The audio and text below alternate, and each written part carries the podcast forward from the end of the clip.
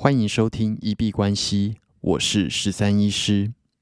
本集节目由 Heron 羊毛绒双人电热毯赞助播出。以前没有电热毯的时候，我都是厚棉被加上开暖气，再加上毯子，甚至穿外套来睡觉。不过这样的状况还是会被冷醒，而且有的时候暖气吹一吹会觉得皮肤太干。但是用了电热毯之后，就再也没有被冷醒过了，甚至连毯子都没有拿出来用。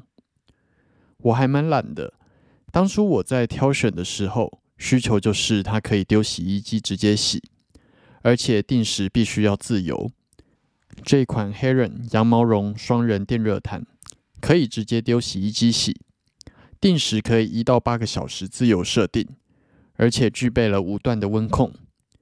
最强的第五段拿来暖被，那睡觉的时候只要切到一两段，其实就很够了。安全的部分也有过热、安全自动断电保护，并且具有双螺旋发热线设计，可以防水。宠物在床上尿床也不担心发生危险，使用上更安心。在去年被推坑之后，真心觉得这是我在二零二一年最好的投资。拥有好的睡眠。不会感冒，不会被冷醒，才能够实现真正的困霸数钱。目前的雅虎购物中心回馈一千九百九变成一千七百五十二，那有兴趣的朋友可以点选说明栏的链接去参考看看。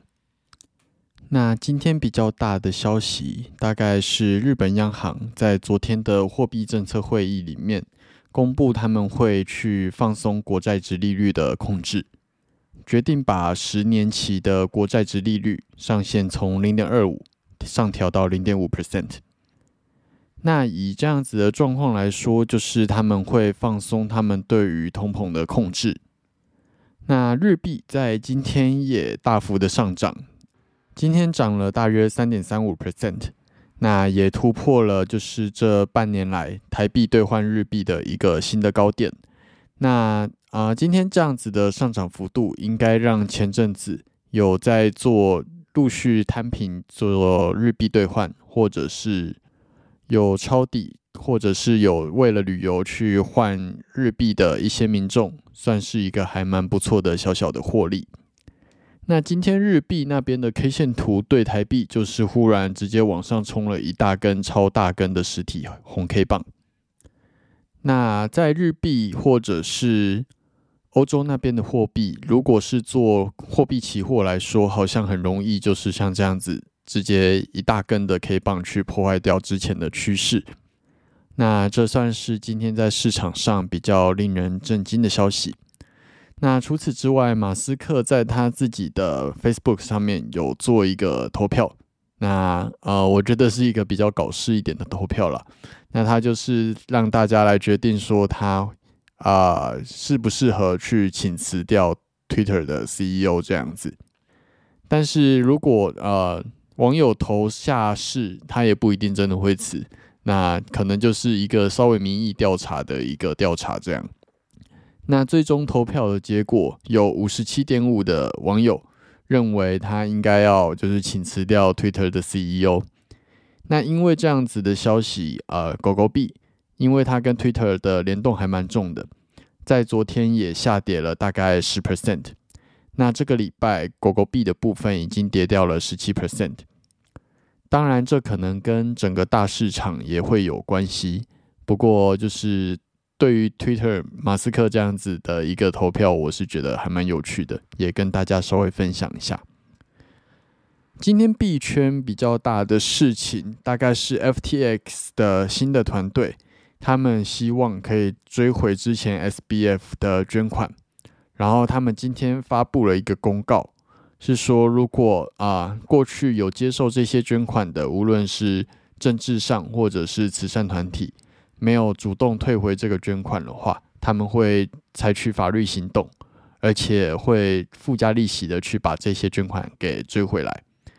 那我自己是不太确定这样子做事可不可以，就是你已经把钱捐给人家了，然后呃现在要把它要回来。那即使他是你的前任执行长做的决定，那我不太确定在美国上呃法律这样子可不可行。而且 FTX 也强调，那这个捐赠的资金即使已经被转赠给包含慈善机构或者是其他的机构，那他们也会持续的去把球场追回来。那 SBF 大家知道，他对于美国的政治捐献算是一个非常大的大户。那包含对民主党的捐赠就已经高达了四千万美金，这样子的数字，据说是仅次于索罗斯的一个数字啦。那如果现在真的要把这些款项给全部追回来，嗯，第一方面就是法律上会不会遇到问题？那第二方面，可能以呃我们比较华人的角度来看，他会不会有一些就是道义上的问题会需要去考量？那这个部分可能就只能继续当一个吃瓜群众，继续看戏这样。那我们接下来来看一下市场的状况。今天股市跟币圈都有还算蛮不错的表现。美股 S M P 五百今天终于出现了一根小根的红 K 棒，那止住了过去连续五根的下跌。那在录音当下收在三千八百三十四。今天最高点来到了三千八百三十八，那最低点在三千七百九十五。今天的涨跌幅是涨了将近二十点，涨了零点四五 percent。那以日 K 来看，就是终于没有再出现新的黑 K 棒，算是稍微出现一个止跌。但是这里有没有出现一个明显的支撑，还是要再观察两三根 K 棒再来做讨论。那今天基本上只是一个非常小幅的波动。在开盘之后，原则上就大概在三千八百二这个位置去做一个上下的震荡，并没有走出一个太明显的方向。那目前在三千八这个位置是有稍微出现一个支撑的力道。那币圈的部分今天表现的就在更强势一点点。比特币在录音当下收在一万六千八百二十一，今天的最高点出现在一万七千零四十九，那最低点在一万六千三百九。今天涨了二点四二 percent，一共涨了四百点。那这四百点基本上把前面两根的黑 K 棒的位置都给收复了，但是还啊要去挑战十二月十六那根比较长的黑 K 棒。那希望能够重新站上一万七千五的位置。今天比特币表现的还蛮好的，在清晨六点再往下杀了一 percent 之后，接下来从啊早上九点。就开始一路往上冲，连续出现了三四根蛮巨大的红 K 棒，直接往上冲了大概一点五 percent，把一万六千四这样子的位置重新拉回到一万六千八、一万六千九这边。那以日啊小时 K 的部分来看，目前会比较稍微有压力位的位置，可能会是在一万七。那希望多军能够乘着这股气势，去一举突破一万七的位置。以太币的部分表现的比比特币在更好。今天在录音当下收在一千两百一十四，重新站回了一千二的位置。那今天最高点甚至一度冲到了一千两百三十二，那最低点从一千一百六十二来开始发动，大约往上冲了七十点是有的。那今天涨跌幅的部分涨了四点零七 percent。以日 K 的角度来说，它不止收复了前面两根的黑 K 棒。而且十二月十六号那一根黑 K 棒已经吃回了一半的位置，所以表现上来说是比比特币在更强势的。那今天一样是在清晨六点的时候下跌了一 percent 左右，但是后面连续出现了三四波，一路往上进攻到中午十二点就已经攻回了一千两百一的位置，直接往上冲了大约三点五 percent。那本来比较大的压力位置会是在一千两百一，但是现在这里也已经成功突破。那目前在这边做盘整，看起来是有站稳的状况。那如果真的成功站稳了，就有机会以这边为一个支撑，继续往上去做突破。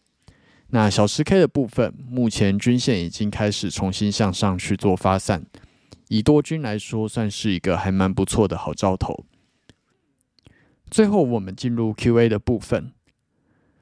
我们的节目在 Apple Podcast 跟 First Story 上面都有开启文字留言跟语音信箱。如果有任何的问题想要询问，交流，或者是纯粹想要聊天拉塞，都欢迎留言。我们如果有看到，就会在节目中做出回复。那如果有厂商希望进行业务合作，都欢迎来信 crypto doctor 十三一小老鼠 gmail.com crypto doctor 十三一小老鼠 gmail.com 好，那我们这集节目就先到这边。最后提醒：以上节目内容都只属于个人市场观察分享，绝非投资建议。我只为自己的钱包负责。加密货币属于高风险交易，请谨慎小心。